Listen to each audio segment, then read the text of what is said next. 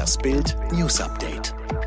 Es ist Mittwoch, der 6. Juli und das sind die Bild Topmeldungen am Morgen. Gasplan gerät ins Wanken. Bewohner sollen ukrainische Donetsk-Region verlassen. Fußballstar aus Premier League soll mehrfach vergewaltigt haben. Brandenburgs Wirtschaftsminister Jörg Steinbach hält es für so gut wie sicher, dass Putin die Pipeline Nord Stream 1 nach der Wartung nicht mehr mit Gas befüllen wird.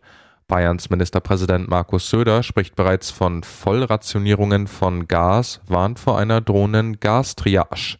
Bedeutet, im Notfall muss die Regierung entscheiden, wer das wenige verfügbare Gas bekommt. Das Wirtschaftsministerium von Robert Habeck erklärte, die Lage ist ernst. Wir können hier nicht spekulieren bzw. seriös sagen, wie sich Russland im Anschluss entscheidet. Abhilfe schaffen sollte Habecks Plan, Flüssiggas per Schiff nach Deutschland zu holen. Die Netzagentur rechnet bislang mit dem Import von 13 Milliarden Kubikmeter Gas in der ersten Hälfte 2023, um russisches Gas teilweise zu ersetzen. Doch jetzt gerät auch dieser Plan ins Wanken. Hauptgrund fehlende Transportschiffe. Martin Kröger vom Räderverband sagte Bild, in der deutschen Handelsflotte gibt es keine Gastanker, die LNG über Langstrecken transportieren können. Weltweit stehen insgesamt knapp 500 LNG-Tanker zur Verfügung. Allerdings ist die Nachfrage aus anderen Regionen der Welt hoch.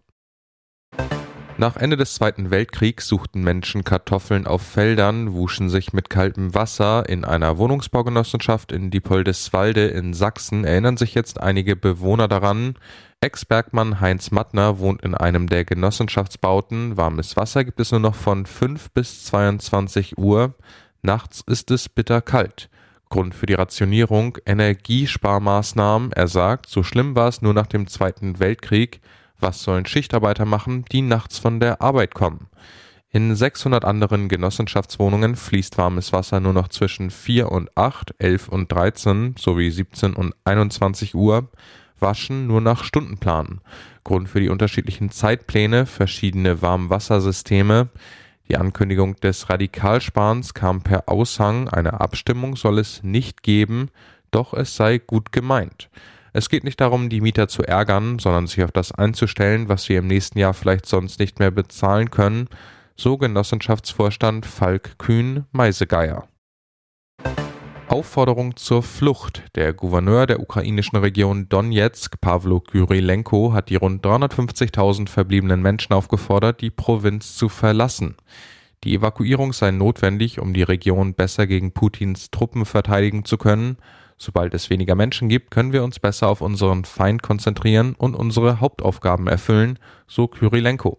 Erst am Dienstagnachmittag wurden nach ukrainischen Angaben bei einem russischen Raketenangriff auf die Stadt Slowiansk in der Ostukraine zwei Menschen getötet, sieben weitere seien verletzt worden, erklärte Kyrilenko. Neue Informationen im Fall des festgenommenen Stars aus der englischen Premier League. Am Montag war ein Spieler von der Polizei festgesetzt worden. Der ungeheuerliche Vorwurf, der Profi soll eine Frau vergewaltigt haben. Jetzt kommt heraus, während der Spieler, dessen Name aus rechtlichen Gründen nicht genannt wurde, über 15 Stunden verhört wurde, kamen neue Vorwürfe der Polizei gegen ihn auf den Tisch. So soll er möglicherweise zwei weitere Vergewaltigungen begangen haben. Dies berichtet unter anderem die englische Sun. Diese Taten sollen im April und Juni 2021 stattgefunden haben. Die deutsche Sportwelt trauert um Andrea Otto. Die ARD- und BR-Moderatorin verstarb am vergangenen Freitag nach schwerer Krankheit im Alter von nur 47 Jahren, das bestätigte der Bayerische Rundfunk. Sie hinterlässt ihren Mann und eine gemeinsame Tochter. Der BR schreibt auf seiner Homepage, dass sie bis zuletzt zuversichtlich war. Noch in einem der letzten Telefonate mit Andrea Otto ließ sie die Kollegen und Kolleginnen die Schwere ihrer Erkrankung nicht erkennen. Vielmehr schmiedete sie Zukunftspläne, glaubte an eine Genesung. In diesem Telefonat bat sie darum, in den Kirchen Kerzen für sie anzuzünden, um an sie zu denken und damit ihre Genesung zu unterstützen. Jahrelang war Otto als Sportmoderatorin und Journalistin im Einsatz gewesen, berichtete unter anderem von fünf Olympischen Spielen. Deutschlands Comedy Queen hat Herzflattern, Stand-up-Star Tané scheint frisch verliebt zu sein. Wie Bild exklusiv erfuhr, soll Sängerin und Vocal Coach Juliette Schoppmann Spaß in Tanés Leben bringen. Ihr Sommerglück soll noch sehr frisch sein. Tané lebt seit 2014 offen homosexuell, thematisiert ihre Liebe zu Frauen auch in ihrem Bühnenprogramm.